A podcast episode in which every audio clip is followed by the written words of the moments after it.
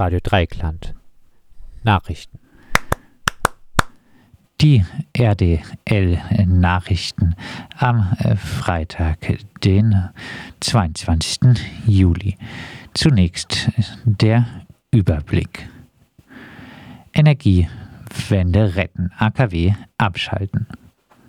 Europa fördert Erdgasprojekte in Afrika, obwohl sie gerade noch zur Klimarettung beendet werden sollten. Uni Tübingen behält Antisemit und Menschenhändler im Namen. Manufaktum. Freude über Unternehmen mit rechten Gründer in Freiburg. Sammelabschiebung von Familien nach Serbien und Bosnien-Herzegowina. Und nun zu den Themen im Einzelnen. Energiewende retten, AKW abschalten. Mit einer von ausgestrahlt organisierten Fahrraddemo protestieren AtomkraftgegnerInnen am Sonntag in Hamburg gegen die Vorstöße insbesondere von FDP, CDU und CSU, die gesetzlich vereinbarte Abschaltung der letzten drei AKW in Deutschland Ende des Jahres zu hintergehen. Hierzu erklärt Armin Simon von der Anti-Atom-Organisation ausgestrahlt, Hunderttausende haben in den vergangenen Jahrzehnten für das Abschalten aller AKW und die Energiewende gekämpft. Der aktuelle Versuch einiger, die Gaskrise zu nutzen, um den Atomausstieg zu kippen, ist ein Angriff auf die Energiewende. Dem werden wir entschieden entgegentreten. Jeder weiß, dass diejenigen, die jetzt wieder laut nach Atomkraft rufen, in den vergangenen Jahrzehnten alles getan haben, um den Ausbau der erneuerbaren Energien zu bremsen und zu behindern. Es sind auch dieselben, die sich seit Jahrzehnten gegen einen zügigen Kohleausstieg sperren. Diesen Saboteuren der Energiewende gehen wir nicht auf den Leim, so Armin Simon von Ausgestrahlt. Europa fördert Erdgasprojekte in Afrika, obwohl sie gerade noch zur Klimarettung beendet werden sollten. Beschlüsse einiger Industriestaaten an der Klimakonferenz COP26 sahen vor, die Finanzierung der Öl- und Gasförderung im Ausland zu stoppen. Die Nutzung von Erdgas als Energieträger in Afrika wäre damit erschwert worden, berichtet German Foreign Policy. In Afrika haben bis heute 600 Millionen Menschen keinen Zugang zu Strom. Erdgas gilt dort als geeigneter Energieträger, um dies mit möglichst geringer Klimabelastung zu ändern. Jetzt drängen europäische Staaten auf Erdgaslieferungen aus afrikanischen Staaten, um schnell von Russland unabhängig zu werden. Die Internationale Energieagentur Agentur IEA hatte erklärt, es sei zum Erreichen der globalen Klimaziele notwendig, keinerlei Projekte zur Energiegewinnung aus fossilen Energieträgern mehr zu finanzieren. Jetzt die Kehrtwende. Afrika müsse seine Erdgasproduktion in hohem Tempo ausbauen, um spätestens gegen Ende des Jahrzehnts bis zu 30 Milliarden Kubikmeter Erdgas pro Jahr nach Europa liefern zu können. Wir brauchen langfristige Partnerschaften, nicht inkonsistent und Widerspruch, so dazu der Präsident Nigerias Muhammadu Buhari. Sie können nicht einfach kommen und sagen, wir brauchen euer Gas, ich kaufe euer Gas und wir bringen es nach Europa, wurde der Energieminister Äquatorial Guineas Gabriel Obiang Lima zitiert. Afrika für kurzfristige Erdgaslieferung zu instrumentalisieren, das sei bevormundend und heuchlerisch, urteilte Carlos Lopez, ein ehemaliger Leiter der UN-Wirtschaftskommission für Afrika. Europa kauft zum Beispiel auch Pakistan und Bangladesch das Erdgas weg mit fatalen Folgen für diese Länder. Eberhard Karls Universität Tübingen. Uni Tübingen behält Antisemit und Menschenhändler im Namen.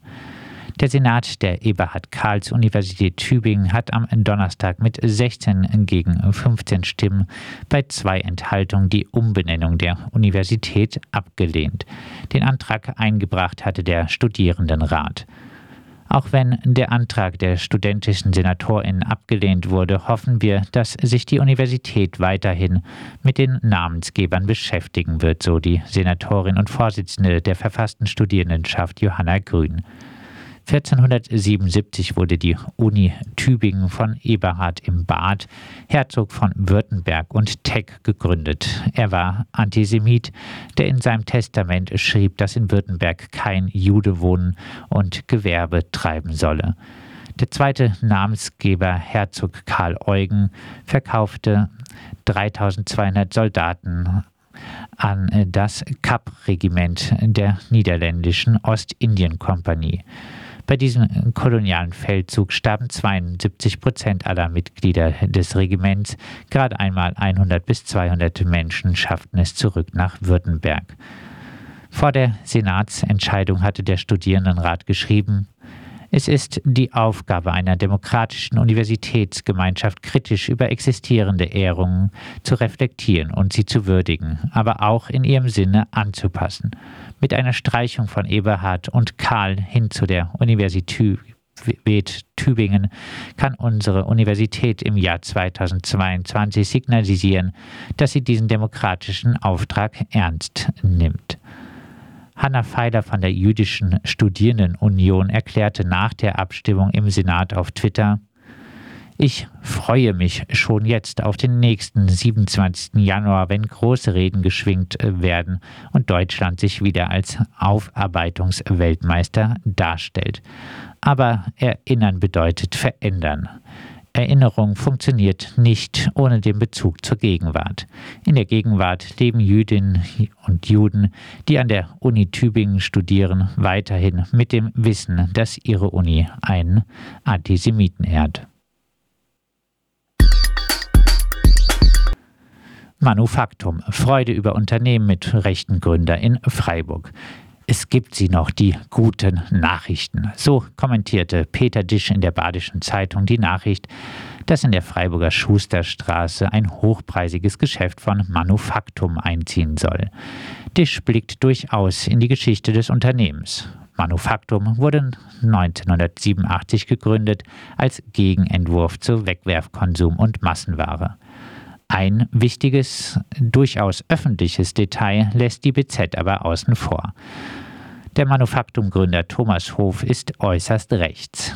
Der Zweite Weltkrieg wird bei ihm unter einen 30-jährigen Krieg zwischen Deutschland und der Welt subsumiert. Er sei tatsächlich ein wirtschaftlicher Krieg gewesen.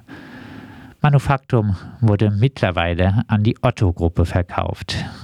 Sein Geschichtsbild schilderte Thomas Hof in der rechten Sezession der Zeitschrift des Instituts für Staatspolitik. Das Buch Deutschland von Sinn, der irre Kult um Frauen, Homosexuelle und Zuwanderer des bekannten Pegida-Anhängers Akif Brinci erschien beim Verlag Manuskriptum von Thomas Hof. Manufaktum, das äh, da schon verkauft äh, war, erklärte daraufhin, es gebe keinen Zusammenhang zwischen beiden Unternehmen. Thematisch passende Bücher aus dem Verlag wolle man weiter verkaufen. Im Manuskriptum Verlag finden unter anderem auch Björn Höcke, Alexander Gauland und Jürgen Elsässer eine Heimat. Wie wenig fern Manuskriptum und Manufaktum weiterhin sind, zeigt auch, dass sie ihre jeweiligen Firmensitze weiterhin im gleichen Gebäude haben. Sammelabschiebung von Familien nach Serbien und Bosnien-Herzegowina. Am äh, Mittwoch, den 20. Juli, fand wieder einmal eine Sammelabschiebung aus Baden-Württemberg in den Balkan äh, statt. 39 Menschen da waren davon äh, betroffen. Ursprünglich waren für die Abschiebung 64 Personen vom Regierungspräsidium Karlsruhe vorgesehen. Elf Personen wurden nach Serbien, 28 nach Bosnien-Herzegowina abgeschoben aus Baden-Württemberg. Zwei der Betroffenen waren zuvor in der Abschiebehaftanstalt Pforzheim inhaftiert. 14 der Abgeschobenen waren Kinder bis 14 Jahren. Es handelte sich also mal wieder um eine Familienabschiebung aus Baden-Württemberg.